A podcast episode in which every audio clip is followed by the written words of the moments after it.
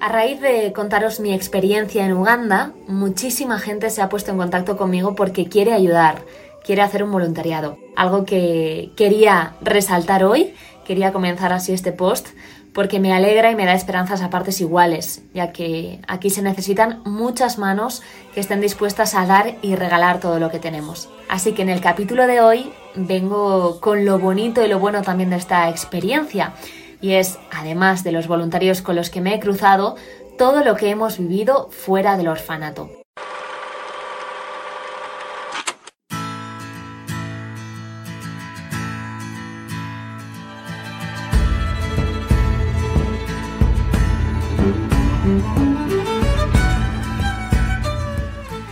Dedicamos nuestra semana a ir al orfanato, pero tenemos la mayoría de las tardes libres y también el fin de semana algo que cuando juntas a 15 personas jóvenes en un mismo lugar puede llegar a ser muy divertido.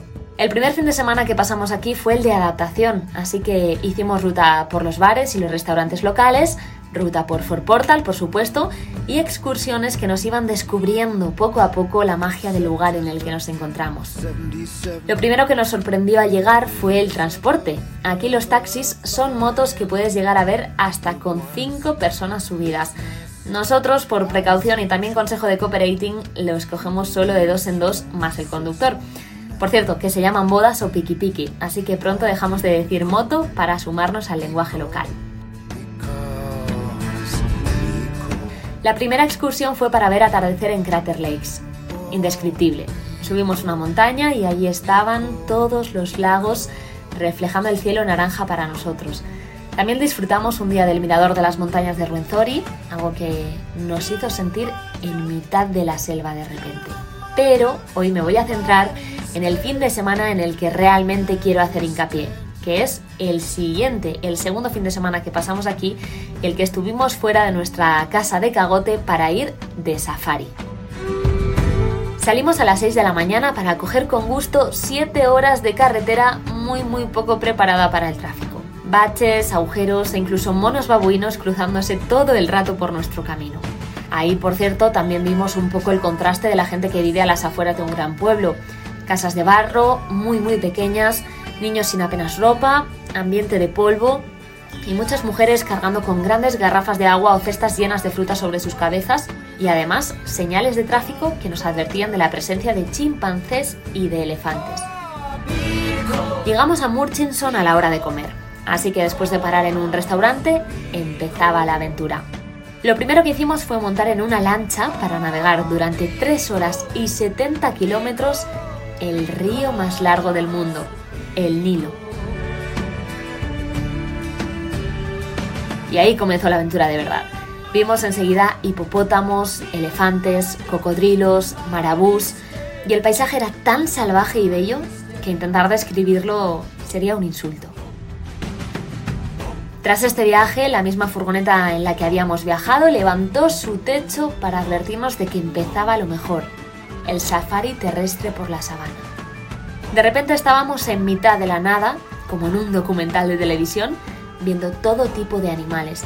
No sé si tuvimos muchísima suerte o es que siempre es así, porque es mi primer safari. Pero vimos antílopes por todas partes, jabalís verrugosos como Pumba, el del Rey León, jirafas, elefantes, búfalos, todos se nos cruzaban y nos deleitaban con su presencia. Es tan tan bonito poder disfrutar de un animal en su naturaleza que yo creo que todos nos hubiésemos quedado durante horas parados en mitad de la nada solo para poder mirarlos. Algunos íbamos sentados en el techo de la furgoneta y entonces el conductor nos dijo, cogeos fuerte porque vamos a acelerar, nos acaban de decir dónde puede haber leones y no queremos que os quedéis sin verlo, pero tampoco que anochezca, porque podría ser peligroso. Así que bien cogidas arriba, llegamos donde todos queríamos llegar, hasta la sombra de un árbol en el que descansaba una leona con sus pequeños cachorros. Nos observaba, paseaba, se tumbaba.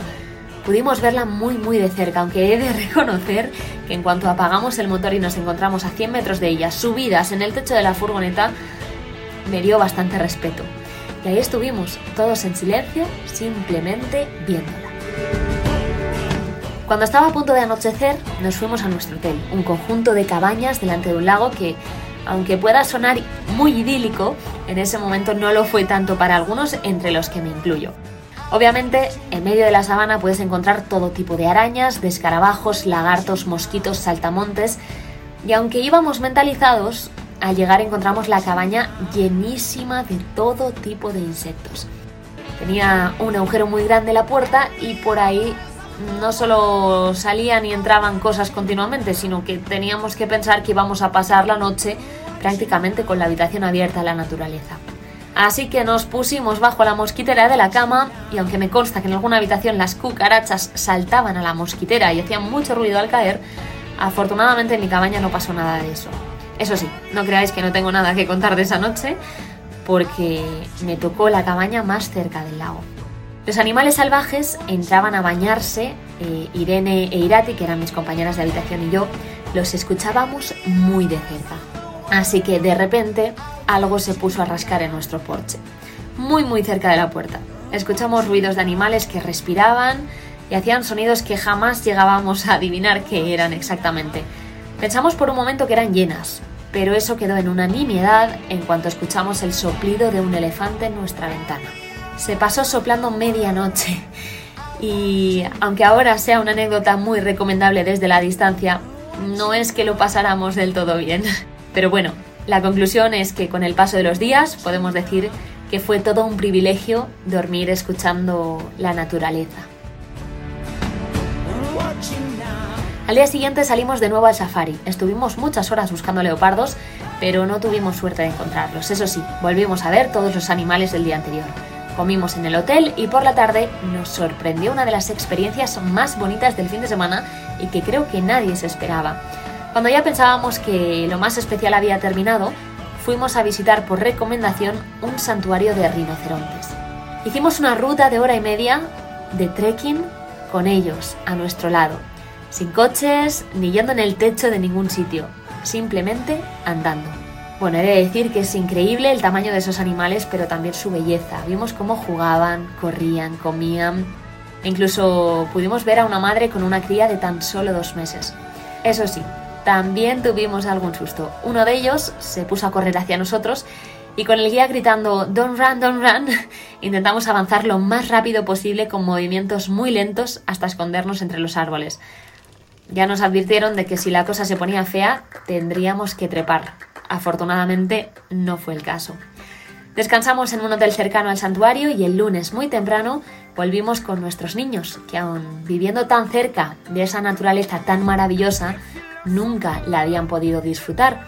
Así que una de las noticias más bonitas también de esa semana fue el safari que se organizó desde Cooperating para los niños de Kitumba, que por primera vez en su vida pudieron ver a todos los animales que representan tanto su país, elefantes, leones, jirafas, y si veis su sonrisa, entenderéis que valió muchísimo la pena.